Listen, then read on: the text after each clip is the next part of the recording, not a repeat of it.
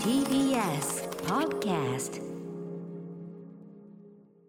はい木曜日です。うないさんよろしくお願いいたします。よろしくお願いします。お誕生日おめでとうございます。ありがとうございます。昨日9月21日がお誕生日ということでね、はい。私は一足早く先週あのお誕生日渡しましたけど、今日もね8時台ゲスト、島尾真帆さんがなんとそうなんです。ええ今う表であのスタジオの外で多分あのこれから先あの英会話レッスンを受けるということで、ね、ちょっと通通信でれ、英会話レッスンを外で受けるらしいんでちょっとね、早めに来てくださって。来てくださって、えーあの渡してこれは何ですか？これはですね、いわゆる多肉植物ですかね。うん、何の植物なのかわからないんですサけれど。ボテンチックなこと、はい、うん。葉が太い分厚いなんかお肉たっぷりの。ごご5本指がビヨーンと出てるようなそうなんねですよ。ちょっとフィギュア、うん、広げたような。ちょっとフィギュアチックなと言ってもいいようなね。元気さを感じるとても可愛い。スタイリッシュな。で、はいしかも石が敷き詰めてあってという。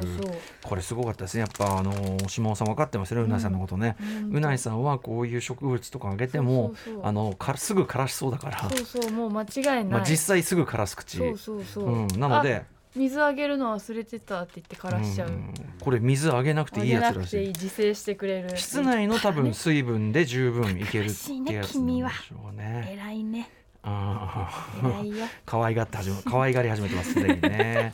はい、しかもですねこちらの、なんこちらの植物ですね、ええ。あの某俳優がええ、はい通うあ、今日のお茶碗に、はい。お茶碗にかかってる話なんですかね。はい。某俳優が。某某はいいんじゃないですか。某は言っていい。んですか？あの前回のお茶はい碗グランプリの何ですかね、えっ、とグランプリ。グランプリではなグランプリじゃないけどグランプリじゃないのか。グランプリではないけどけど届いた中にあったのがですね。れですよね。近所の花屋の常連がえーはい。滝藤健一さん。滝藤健一さんでおしゃれじゃんと来たわけですよね。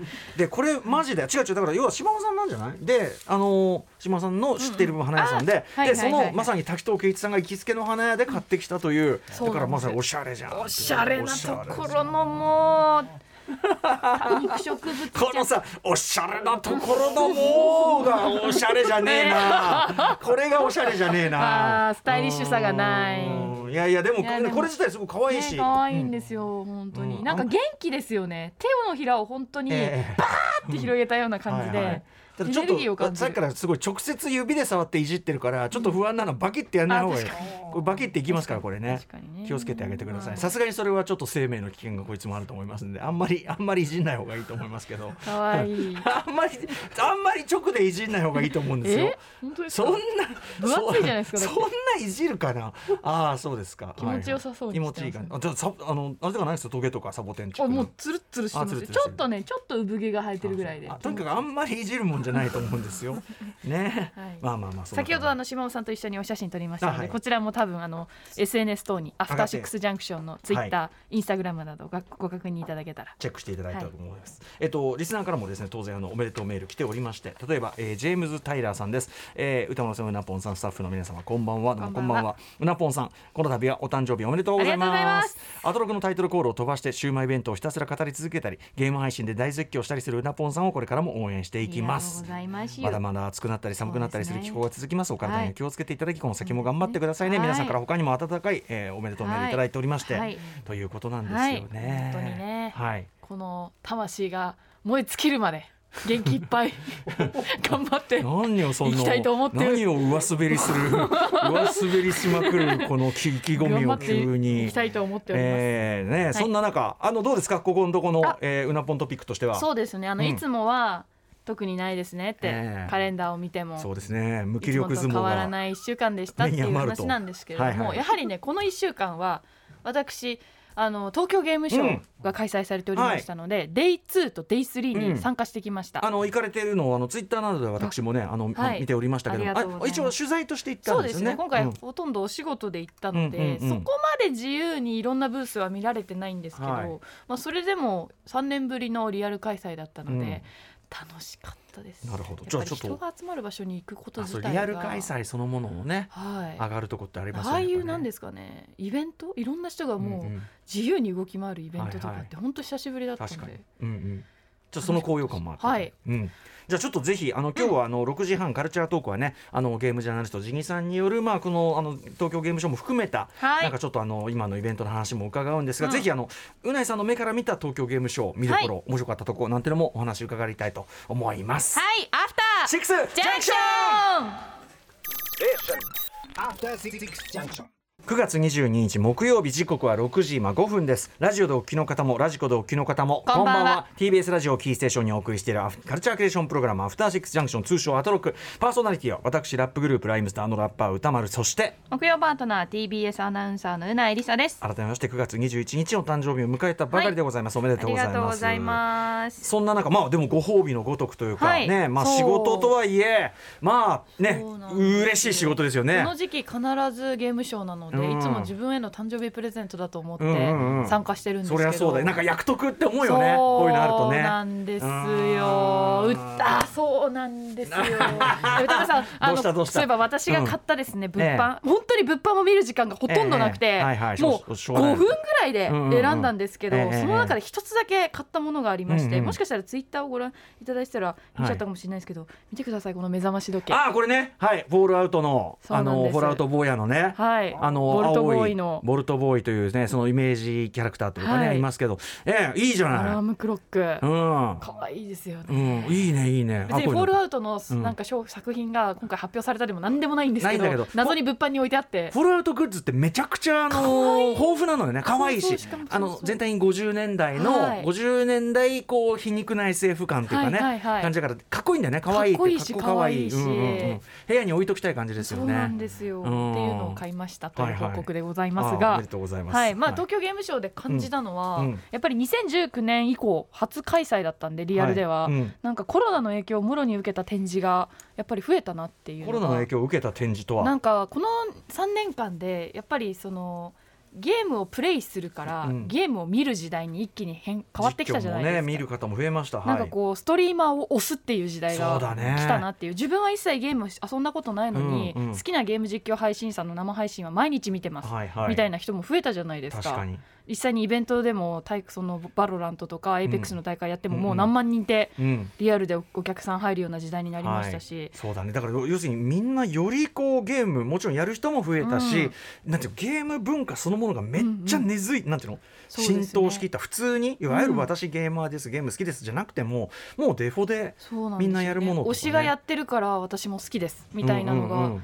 まあね。そういう文化が根付いたことでよりこういろんな人がゲームに触れるようになったことで、はい、あとまあそれを志す方も当然増えましたよね、そういう意味で3年前には防音室っていう展示がなかったんですけど防音室ゲーム用。ゲーム用のゲーム用だしまそうかあの喋ったりするから。そうですね。あの例えば音楽で防音室お家に設置される方って普通にいると思うんですけど、東京ゲームショウで防音室が設置されてるってことは、うん。お家でゲームをやっている人が、まあはい。はまあ、周囲にうん。音が漏れないようにお家の中に設置する、皆さんその住環境によっては普通にね、こう実況用にちょっと声張って喋ってるだけでも問題あったりしますもんね、はい。だって初期あれだよね。ズームでさ番組出てるとうるせえって言われがち問題ってあったもんね。あ本当ですか、うん誰か言ってたよ。あれだよ。あのあれじゃないか。松永が引っ越す前じゃないか。DJ 松永がすげえど田舎に住んでる時に、はいはいはいはい。東京の土地勘がなさすぎてめちゃくちゃど田舎に居を構えてる時に、うんうんうんあのズームで出演したらうるせえよって言われたっていうあいつの声がまたほら耳障りでしょ？笑い声とか大きいですしね。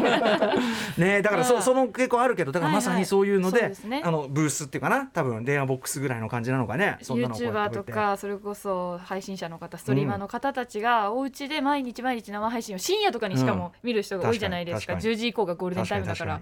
なんかそういう人たち向けの展示もできたりとか。俺だってさむしろその例えばさ学生っていうかねあれだったら、まあ、いくらするのかね分かんないけどもう部屋の中の部屋に欲しいもんねだからガチャリと開けられてもまだ部屋だから。なるほど。もうプライ二重二重はい三重のプライバシー確保空間になる。いや、うんうんほらあのコックピットみたいなの好きじゃん。なんかいいじゃん。はいはいはい。自分だけの。わかります。だからゲームできる。狭いスペースでも。こゲームできる。ここから発信もできるか、うんうんコミュニケーションもできる。もうここで全部完結するみたいな、はい。さ好きじゃないですかあそういうの。の駅とかに置いてあるちっちゃいあのステーションワークステーション。そうそうワーク、うんうん。ワークステスペース、あそことかちょっと入ってみたいなって思いますもん。それでちょっと即席の自分の城作る感じの良さってありますもんね。うんなんかそういう展示も増えたりとか。あお値段見てないんですけど、でも結構な人がうんその見学してましたね防音室。でもやっぱそれもまさに確かにコロナ禍以降のあれかもしれそうませんしですね。で実際に中に入ったら東京ゲームショウなんてもうとにかく音すごくなってるんですけど、うんうん一切聞こえなくなりました。おーなるほど。やっぱり防音室ってこれだけ効果ちゃんとあるんだなっていうの、んんん。と置かかれてたり。はい、あとニトリがうん。これまでもゲーミングチェアって出してたんですけど、ええ今回初めて東京ゲームショウに出展して、うんうんそのゲーミングルームを丸ごと展示してたんですよ。ーだあのそれも話聞くとだよねだよね、うん。だからそのこうやってパスあのた例えばゲーミング用の PC セッティングしてモニターこうして椅子を置いてみたいな、うん。トータルではい。あれしてるわけですよね。まあそれも多分そのストリーマーの人とかの部屋とかを見て、うんうんうん。自分もこんな部屋作りたいとか、はいはい。ただ全部そのまあその先を行ってるゲーム機器メーカーので揃えると何十万ってしちゃうけど、です。ニトリだったらうん、それ10万円以内でいやいや今ねゲーミングルームセットこちら私ども見てるのは今ね、うん。いろいろ揃って7万2千円ですからね、うん。まあまあまああのお手軽に揃える方だと言えるかもしれないしこれはだからねあの家にこういうのやってくれっていうのねあったりするもんね。うん、あとリモ一人普通にリモートワークでゲーミングチェア買う方も多いじゃないですか、今。確かに確かにそうだね。お仕事用にもいい。だって長時間要するにパソコンに向かうのに向いてるわけですからね、それはね。あやっぱバリューあのあれがあるんですね。グレードがあるんですね。さっき言ったなんですよ。7万台があれば8万台があればはい。11万台、でもまあにしてもオールインね全部揃ってるわけだから。そうそう。だって高いゲーミングチェアなんて10万円ぐらいしますから。そうん、我々が、はい。我々がドスンとそうやってこのレイザーとかね。レイザー様のとかね、うん。はい。これはいいやつですよ、うん。ん。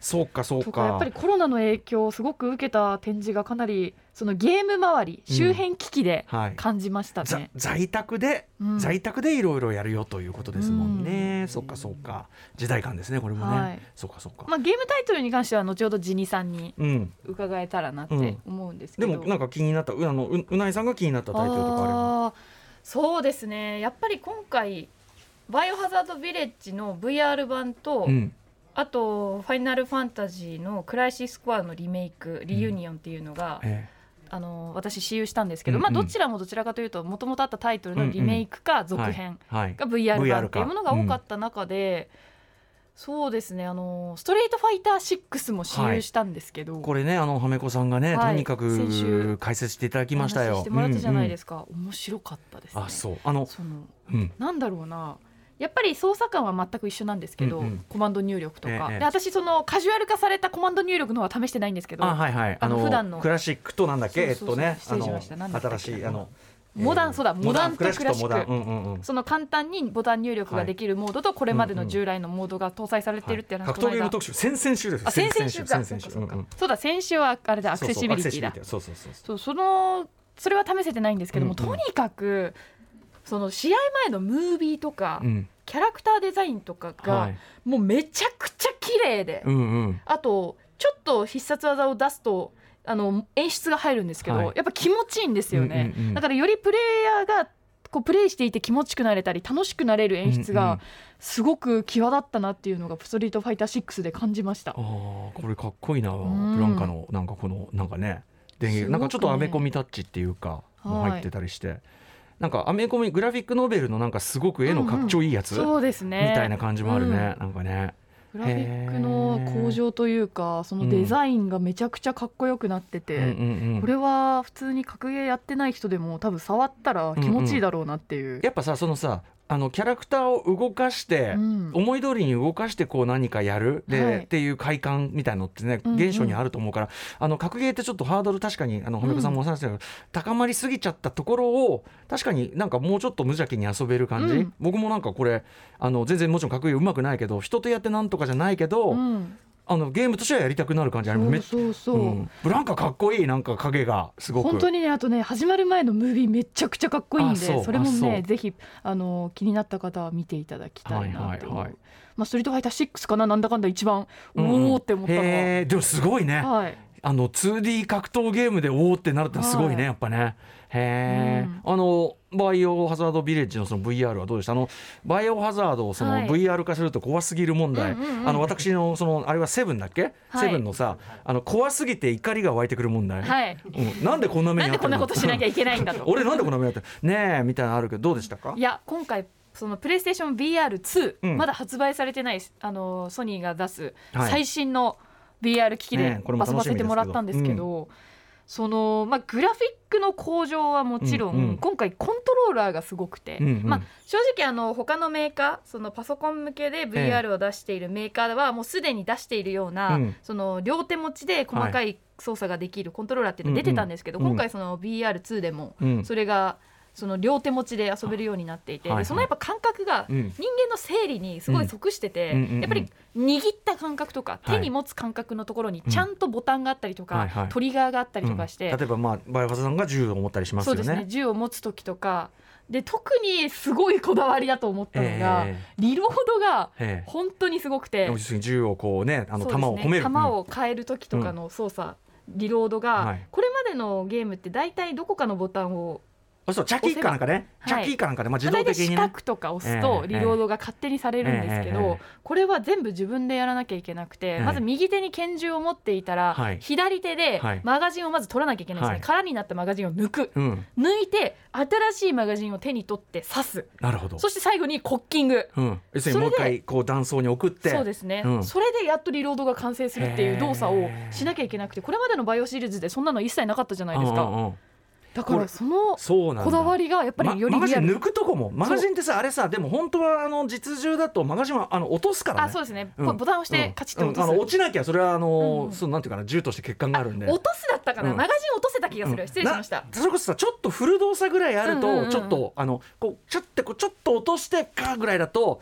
なかなか気持ちいいかもしれないね。確かでも落とすでした落とす落とす右手のどこかのボタンをボ押すとタンを押すとマガジンがストンと落ちてるで左手でマガジン取ってチャキン。そう当然その待ってください。チャキンというこの感触みたいなのもあったりするんですかね感触と音がですね音がやっぱりリアル。そうだよね。だって俺ねあのラストオブアスのさうん。重改造のチャキチャキ、はいはいはいはもういチャキチャキ大放送チャキチャキ、うんチャキチャキが聞きたいがためチャキチャキ大放送がチャキチャキ大放送が聞きたいがためにネジ集め、うんうんうんうんネジやでネジねネジねえかなっつってあのなんもねゴミ箱のあたり一旦うろついてみたりとか散々してるんでね、いやそのじゃあチャキチャキっと。だからガンマニア歌丸さんとかにいも本当におすすめしたい。そのためリロードだけで。あそう。でしかもちょうどプロデューサーの方がいて、はい。私その私有だったんでハンドガンしかまだ触れてなかったんですけど、うんうんショットガンとかライフルもこういうリロードになるんですかって聞いたら、それに合わせたリロードになるということなのえで、ーじゃあ例えばまあまあじゃあ想像できるのはショットガンだったらこのポンプアクション一発一発ずつ入れて。あいいこうまあ弾をシシェルを入れる、はい。シェル入れるか。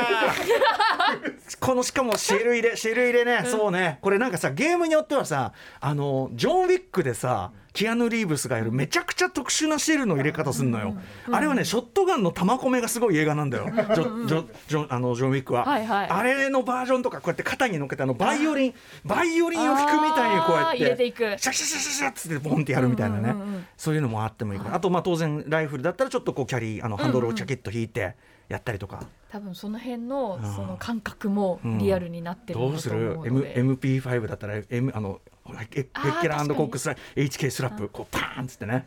すいません何言ってるか分かんなくてね、うん、チャキチャキ大放送。これはねこれが本当のチャキチャキ大放送。そうかへえさすがだから VR コントローラーだとできない体験がそのに両手持ちのはいはい。コントローラーによって実現されるっていうのが、これはじゃあがん特別な眼根とかを買うんじゃなくて買わない買わないですね。それでいいんだ、はい。そうだよね、うん。その手の感触があればいいんだもんね、で私やっぱりそのこれまで一つの手で持つコントローラーに慣れすぎてたので、はい。どっちかっていうと照準除くって、うん。左の奥にある L2 じゃないですか、まあ L2 をこう握り込むことで照準をこう右側の方を覗き込むじゃないですか、はいやっぱないんですよ VR だから覗き込むが。だから、はい。なんかそれもより新鮮というか。要はよ本当にサイティングをしなきゃダメだよね、はい、自分で右手を伸ばしてええ。相手に向けてはい打つっていう。確かにその感覚で。このまあ音も含めてこう打った感があったらこれは我々みたいなね、はい。まあ打つゲーム好きな人は嬉しいかもしれないよね、あとバイオハザードってナイフでクリアする人がまあ、そういうプレイを楽しむ人がいるじゃないですか振り回して。そう振り回して。疲れるぞ。でナイフうもん。こう右手で持って、ええ。やっぱりこう自分でナイフを振る動作をすると、はい。同じようにナイフが動くので、距離感とかも正確に相手に狙えるんですよ、その辺がね、よりナイフプレイが好きな人にとってはリアルな体験がちゃんと一体感があるわけね、はいできると思います。そうか。これだからな。結局そのだんだんさ体と身体性が一体してくるとさ一体化してくると、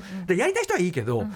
俺あのレディープレイワン見た時に思ったさ、いやいやそのこうやって実際に体とか動かしたくねねえからゲームやってんだけど問題っていうさ前さキネクトってあったね XBOX で、はいはいはいはい。この体を動かすようなやつで、であの「スター・ウォーズ」が出ましたと、であなたもジェダイの訓練ができるなんつって、やったんだけどなんかもうジェダイ云々の前にちょっともうぜいぜいみたいな。確かに。ちょっとちょっと僕もういいんですけどみたいな。何のためにやってんだ俺ジャワでいいみたいな。くず拾いするわみたいになって。そうそうそう。だからねあのレディープレイヤー1に関しては足元もだってそうそうそう。走ったりしなきゃいけなかったルームラそうそうそう。いやだからまあもちろんねあのある程度体を動かしたい人っていうか、あとまあサイズとかも考えてるのかねそのゲームサイズ、うん。そのずっとはできないじゃんやっぱ。そうですね。さすがに VR だは。からその辺がプレイしてみてどうなのかなっていうのは気になりました、うん。正直やっぱ 2D でやるのというよりは圧倒的に疲れちゃうじゃないですか。感覚的に、ね。だからその辺はどういった感じになってるのかなっていうのはやっぱ投資でやってみて。うん感じたいなと、あとやっぱ個人的には VR って既存のゲーム性と組み合わせると、うん。前から言ってるけど結局そのゲーム性が高まるほどに視点って固定されちゃうから、うんうんうん。あ見るべき場所が決まってるから、うんうん。そうすると 2D も 3D もあんま関係ないんですよ。振り向いたりってそうそうそうほどのことはねなかなかそう。そうむしろ空間とうんかその場を自由に感じることそのものに何かがあるよだからあんまり実は能動性が高いゲームとか向かねえのかなって思う時もあったりして。それこそいわゆるなんだろう一本道ゲーっていうそうかだね。そう見せないように作っててもどうすうん。一本道になってるゲームとかだったらあんまり向いてないかもしれないですよね。ねそうなんですよね、うん。なのでなんかもうちょっと VR ならではの何かみたいなものの方がいいんじゃないかなというのはちょっと思ったあたりですけどね。うんうんあそう、はい。続きはこの後ジニさんがねあれしますね。ジニさんが喋ることなくなっちまうっていうね、ありますんで。さあ行ってみよう。今週、はい。今日は何あるんでしょうか？この後すぐカルチャートークはゲームジャーナリストのジニーさんが登場です。はい。えー、と先週行われた東京ゲームショウに合わせてゲームのビッグニュースが目白押し。その中でジニさんが注目したトピックを紹介していただきます。そして7時からは日替わりでライブや DJ プレイをお送りする音楽コーナーライブダイレクト。今夜はこちらです。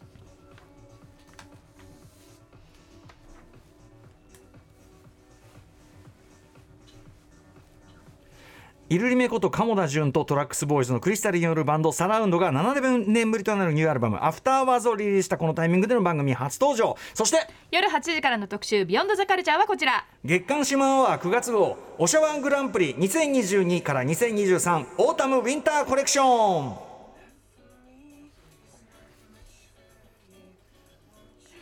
前回2月に開催し大盛況のうちに幕を閉じたシマオアワーオリジナル投稿企画おしゃワングランプリ2022スプリングサマーコレクション。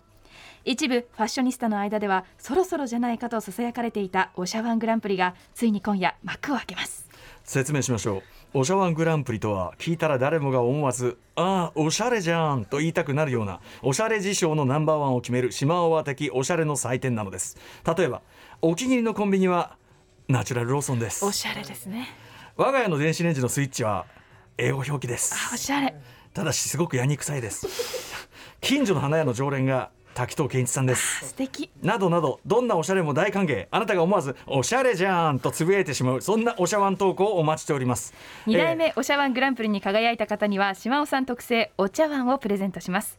メールの件名におしゃワンワンはカタカナです。おしゃワンと書いて 番組メールアドレス歌丸アットマーク tbs.co.jp 歌丸アットマーク tbs.co.jp までお寄せください。お待ちしております。それではアフターシックスジャンクション行ってみよう.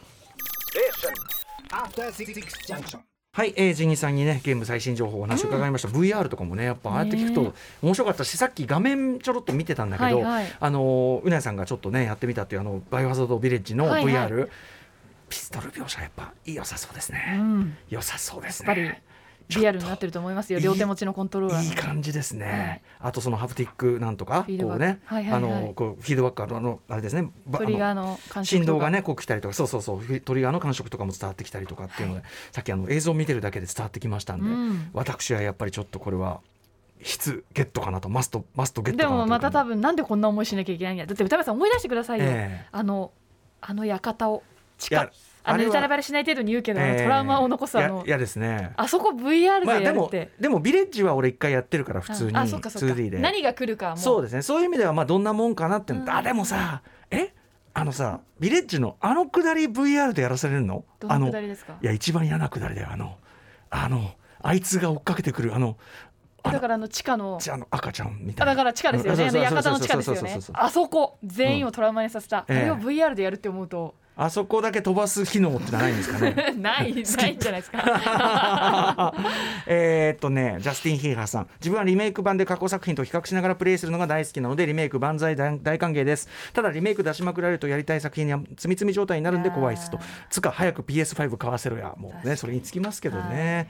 あとねえっとこれメールでですね事前にいただいてたのは500日の田中さん、えー宇多丸さんいや全人類が大好きなあのドラマ「テッド・ラッソ」が人気サッカーゲームシリーズ最新作 FIFA23 に登場するそうです、Apple TV プラスのねすごいですテッド・ラッソ。ねすごいコラボ。そうティザームービーを見る限りテッド・ラッソ監督はもちろんなんですが、うん。えー AFC リッチモンド。これまあその劇中のあのそのサッカーチームなんですけど、はいはい。の選手やコーチまで登場するみたいです、えー FIFA では監督としてチームを作り上げていくゲームモードがあるのでそこでテッド・ラッソ監督のこういうフェイスが選べたら絶対に面白い作品になりそうですねということで、うんうんこれはですねその私あのもちろんサッカーに関してはまあ門外漢なんですけども、あのーテッドラッソでこれプレーできる。しかも選手も含めてっていうと。